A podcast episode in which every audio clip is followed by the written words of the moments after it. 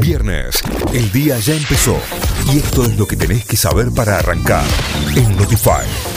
Vamos a las noticias. El ciclo lectivo 2022 tendrá 190 días de clase. El Consejo Federal de Educación acordó que el ciclo lectivo del próximo año tendrá un mínimo de 190 días de clases y comenzará el próximo 2 de marzo para finalizar el 20 de diciembre. Coronavirus, hay 35 muertos y 1.541 nuevos contagios en Argentina. La cartera sanitaria indicó que son 750 los internados con coronavirus en unidades de terapia intensiva, con un porcentaje de ocupación de camas de adultos del 36,8% en el país y del 42% en el área metropolitana de Buenos Aires. Flybondi vuelve a volar a Brasil y Uruguay desde el 17 de diciembre. La firma aérea low cost Flybondi anunció este jueves que reiniciará sus operaciones internacionales a Brasil y Uruguay a partir del 17 de diciembre próximo, retomando de esa manera sus distintas sus destinos regionales a Punta del Este y Florianópolis que partirán desde el aeroparque Jorge Newbery. Los vuelos a la capital del estado de Santa Catarina, en el sur de Brasil,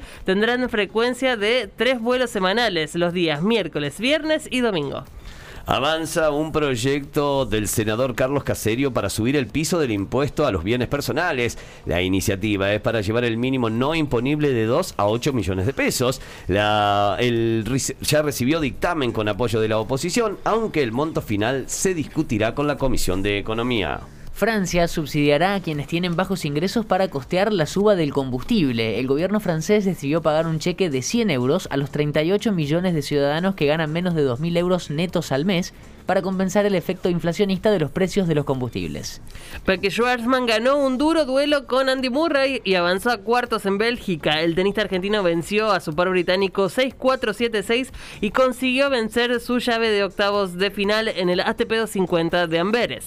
River le a Talleres y es más puntero que nunca. El equipo de Gallardo, que jugó casi todo el partido con un jugador menos por la expulsión de Peña, derrotó a la T por 2 a 0 con goles de Rojas y Romero. Ro, ro. Así River suma 39 puntos, le saca 7 al equipo de Medina. Acá y Lanús lo siguen con 30 unidades. Mañana, con 3 partidos, comienza la fecha 18.